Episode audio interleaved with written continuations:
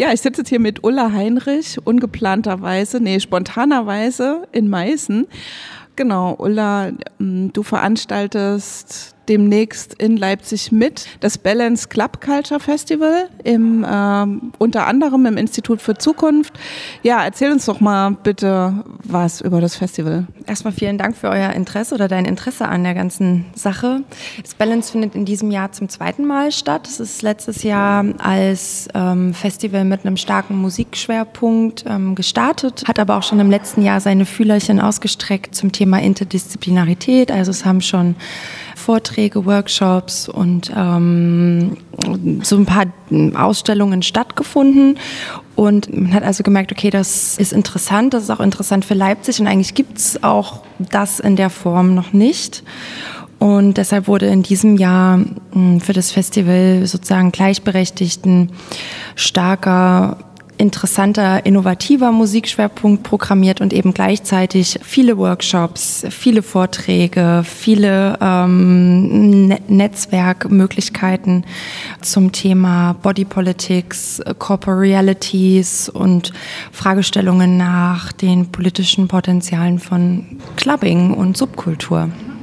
Also ähm, musikalisch ist es quasi im Club-Kontext schon trotzdem angesiedelt. Wenn du jetzt sagst Workshops, also kannst du vielleicht mal ein Beispiel geben? Ist das jetzt eher für Leute, die eh im Club-Kontext ähm, engagementmäßig unterwegs sind oder für wen ist es gedacht eigentlich? Ja, schönerweise kann ich das damit beantworten, dass wir beides haben oder dass wir diese Bandbreite abdecken. Wir haben einerseits ein Female Abled User Group ähm, Workshop mit Anne Kesey, eine von unseren Acts, eine fantastische DJ, die dann eben gleichzeitig äh, oder danach ähm, einen Workshop geben wird.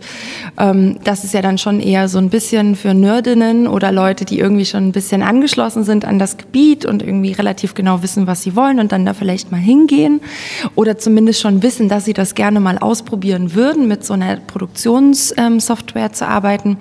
Wir haben aber auch Voging-Workshops für Anfängerinnen, also wo es dann eher so um die Bewegung des Popos im Club geht. Ähm, wir haben einen Workshop mit einer lateinamerikanischen, eigentlich auch Cyberfeministin und Tech-Feministin, Constanza Pina, wo es einfach darum geht, Noise, also Klang, Sounds zu machen und sich da einfach mal ranzutrauen. Also so einen ganz starken Empowerment-Aspekt, das auf jeden Fall für Leute, die das noch nie gemacht haben. Ja, und das ist tatsächlich auch die Bandbreite, die wir versuchen zu bedienen. Und äh, wenn wir jetzt zum Beispiel uns den Donnerstag, den 30.05., das ist ähm, dieser ekelhafte Männertag mit all seinen grauenvollen Traditionen, und an diesem Tag laden wir in unser Forum Body Politics ein, äh, wo wir sozusagen ab 14 Uhr bis abends eigentlich das Thema Body Politics, Sichtbarkeiten und eben politisches Potenzial von Clubkultur und Innovation einmal durch Workshops, Lectures, Panels einmal durchdeklinieren. Also man kann da sozusagen den gesamten Tag mit uns sein und ist eingeladen, das alles gemeinsam zu denken und zu diskutieren. Und das ist dann der, auch der Ort zum Netzwerken? Mhm, auf jeden Fall. Also natürlich ist ein Club auch immer ein Ort zum Netzwerken. Also wenn ich nachts ausgehe und tanze, klar bin ich da einerseits für mich, aber andererseits habe ich ja da auch immer die Chance, neue Leute kennenzulernen, Leute kennenzulernen, die mich vielleicht interessieren, inspirieren. Das geht natürlich immer, aber klar, wir haben dieses Jahr erstmalig ähm, ein Festivalzentrum in der Galerie Kupp, ähm, wo auch eine Künstlerinnengruppe, also ein Kollektiv ähm, mit dem Namen Sexes, eine, sagen wir, immersive Rauminstallation machen wird, in der dann die ganzen äh, Inhalte auch stattfinden und verhandelt werden. Und dort ist definitiv der Raum, um sich zu vernetzen. Wie offen und also wie zugangsoffen ist das? Wie sprecht ihr sozusagen auch alle an? Also ich glaube, das ist für Leute, die, also wie uns, die in unserem Feld auch der Musik ähm, und der Kuration unterwegs sind, natürlich immer eine Frage einerseits, innovative Programme hinzustellen, die in einer Art in die Zukunft gucken und damit auch vertrackt sein müssen ähm, weil sie sozusagen vielleicht schon Antworten auf Fragen suchen, die noch gar nicht gestellt wurden. Und andererseits wollen wir natürlich alle abholen und nicht durch ähm, Abkürzungen, Fremdsprachen, Fachbegriffe ähm, oder Szenegewäsch sozusagen ähm, Leuten das Gefühl vermitteln, dass sie nicht eingeladen sind. Und sozusagen, ich kann das gar nicht ähm, abschließend beantworten, außer zu sagen, wir haben das definitiv auf dem Schirm. Wir wissen, dass ähm, da eine Vermittlungsleistung gemacht werden muss. Ähm, und wir wissen auch, dass vielleicht, wenn man unser Design sieht, unsere Sprache, vielleicht auch unser Booking, hm, das ist für einige Leute ähm, ein totales Gefühl von, okay, offene Arme, ich verstehe, was die wollen, das ist das, was ich gesucht habe, ist und für andere eher so ein, ähm, vielleicht so eine Abgrenzung. Genau, aber ich kann sagen, wir haben es auf dem Schirm und ähm, eingeladen sind auf jeden Fall alle. Okay. Ähm, inwiefern seht ihr euch in einer Tradition oder vielleicht auch in Abgrenzung zu so anderen DIY-Festivals? Ähm, ich nenne es mal die Lady Feste, weil die sicher am bekanntesten sind. Seht ihr euch eher in der Tradition oder als eine Fortführung? Wie würdest du dich da? Also wir sind ein sehr diverses Team. Wir haben sozusagen auch ein, also Booker, die ganz klar aus dem Clubbereich kommen.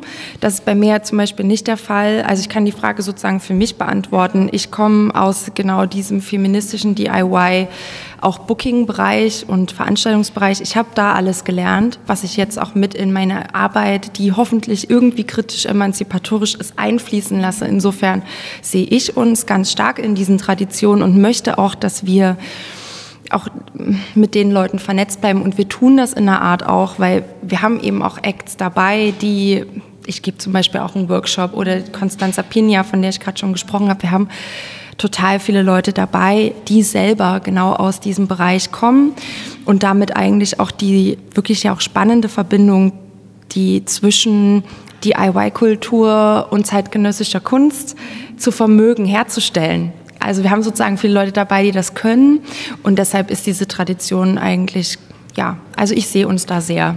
Kannst du vielleicht noch so ein bisschen was zu den Rahmenbedingungen sagen? Also das Festival geht ja mehrere Tage. Ähm, kaufe ich da ein Ticket für alle Tage oder gibt es auch irgendwas, was eh offen ist? Oder? Ähm, das ist sozusagen noch eine weitere total gute Nachricht, nämlich dass ähm, das gesamte Diskursprogramm kostenfrei ist. Also diese zumindest finanzielle Barriere oder Barriere von, hm, soll ich mir jetzt ein Ticket kaufen oder nicht, die gibt es schon mal nicht, was das betrifft. Also man könnte auch einfach mal trauen, sich vorbei zu schnipsen und dann gucken, ob es einem gefällt ähm, und verliert eigentlich nichts.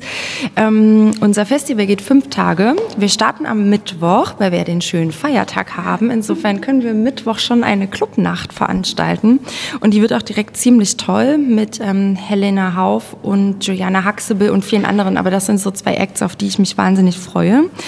Davor eröffnen wir das Festival und die Installation in der Galerie Kupp. Also dort starten wir, dann gehen wir alle ins IFZ, dann gehen wir alle nicht sehr zeitig nach Hause, sind aber trotzdem kurz nach Mittag dann wieder in unserem Festivalzentrum, begehen den, das Forum Bodykultur oder Body Politics, das Forum Body Politics, den gesamten Donnerstag, das eben komplett kostenfrei ist. Und dann Freitag und Samstag gibt es jeweils Workshops, auch tagsüber. Abends Clubnächte. Samstag noch ein Konzert im UT Konnewitz, auch sensationell. Und Sonntag noch einen interessanten musikalischen Nachmittag in der Pracht. Also wir sind sozusagen fünf Tage am Start. Wir haben über 30 Veranstaltungen. Eigentlich ist ein Großteil davon frei, kostenfrei. Und du kannst dir auch ein Festivalticket holen für die gesamte Zeit, damit du nichts verpasst. Ups. Aber genau. Aber es gibt auch Tagestickets. Ähm, vielleicht kannst du Ulla noch, noch persönlich jetzt äh, was sagen, so dein Eindruck. Du machst jetzt auch schon seit Jahren, äh, bist du, sag ich mal, politisch, kuratorisch, musikalisch, feministisch, wie auch immer unterwegs. Ähm, inwiefern denkst du denn, hat also äh, sozusagen Digitalisierung eigentlich auch begünstigt dass jetzt viele Sachen stattfinden ähm, oder viele Inhalte im Netz einfach auch findbar sind, ja, ähm, die sozusagen für den Feminismus arbeiten.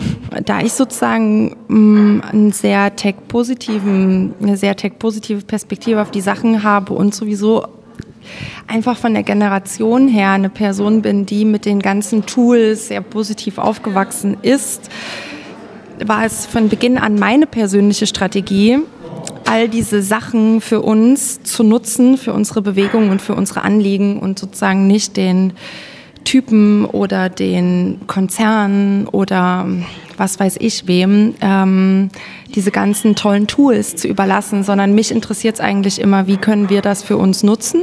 Und wir können das nutzen und zwar also ziemlich schlagkräftig und ganz viel Sichtbarkeiten herstellen, die es vorher so einfach nicht gab. Aber beim Sichtbarmachen darf es natürlich nicht aufhören. Es ist noch keine strukturelle Änderung, aber da geht's los. Und wenn wir sozusagen schaffen, das schlau zu verbinden, unsere Online-Praxis und unsere Offline-Praxis ähm, und es auch gar nicht als getrennte Welten denken, sondern zusammen, dann finde ich, oder ist auch einfach meine persönliche Erfahrung, können wir ziemlich viel zusammen bewegen und gerade die Vernetzung von einer feministischen Szene ähm, schon, dass ich als Dresdner Kuratorin bei einem Leipziger Festival mitmache. Also das ist ja wohl, wäre das ohne Internet möglich gewesen? Wir werden es nicht erfahren. Vielleicht schon, aber okay, Ulla, dann äh, danke dir. Auf was freust du dich am meisten? Ich kann mich nicht so richtig entscheiden. Definitiv ziemlich viele Acts tanzen, also ganz klar tanzen, Musik hören, ähm, innovative Musik hören von Leuten, die ich total bewundere und die ich sonst nicht sehen könnte, weil sie eben sonst nicht gebuckt werden in uns, also in, in Ostdeutschland. Ähm, aber auch die ganzen Workshops, also ich glaube, man wird sehr selig, ähm, einerseits körperlich und andererseits intellektuell und emotional nach diesen fünf Tagen sein.